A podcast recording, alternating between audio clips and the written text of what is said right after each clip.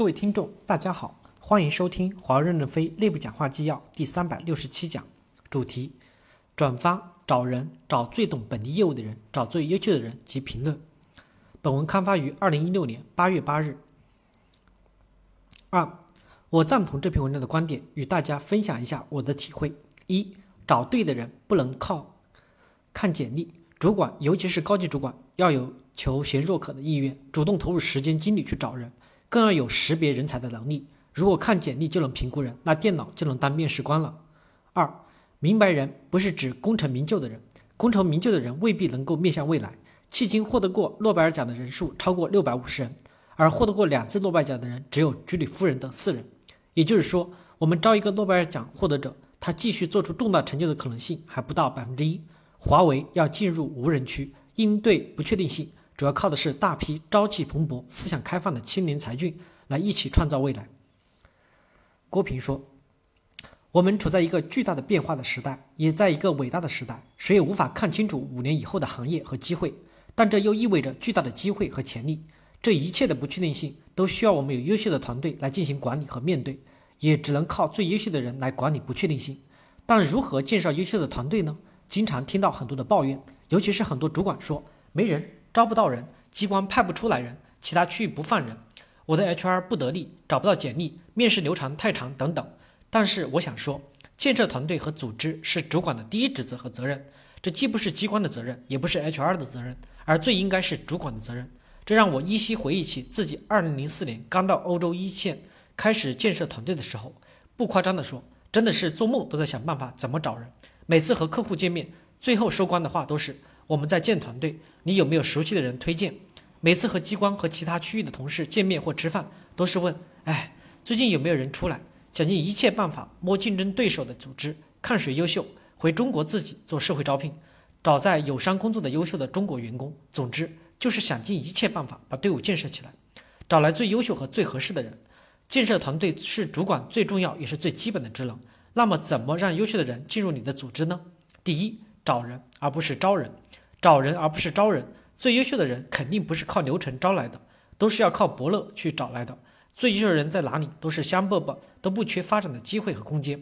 未来五年，西欧 ICT 类的人才缺口是六十二点五万，因此人才，尤其是关键人才、优秀人才，只会越来越紧俏。这样的人只能靠我们一双慧眼去发掘、去找。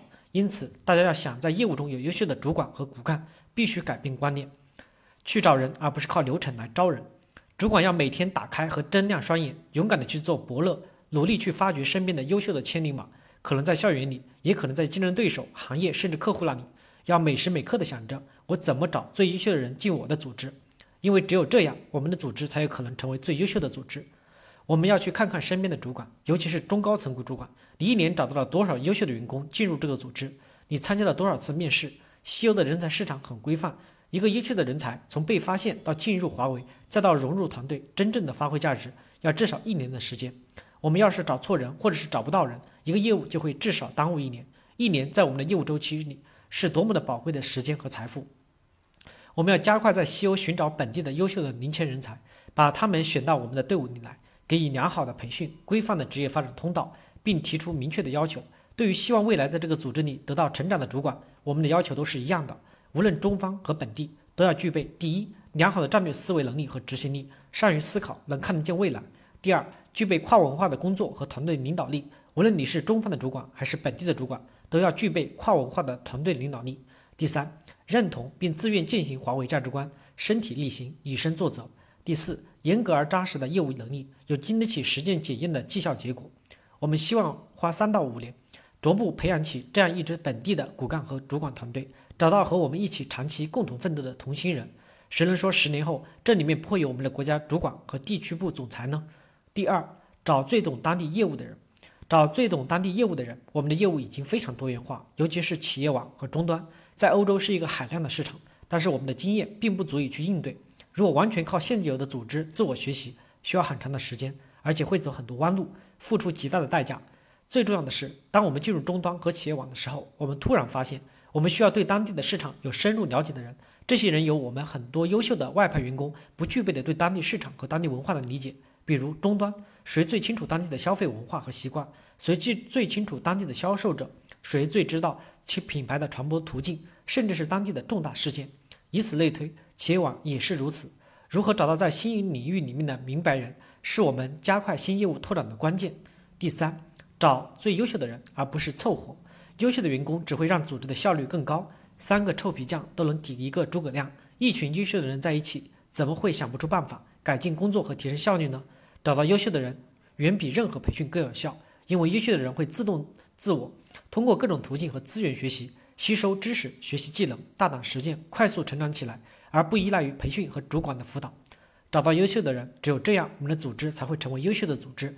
我们对于优秀的员工不应该苛求，不应不完美的英雄也是英雄。我们应该清楚的知道，人无完人，没有人是完美的，每个人都有优缺点。我们应当学会发现人才最大的闪光点，用好他们的长处。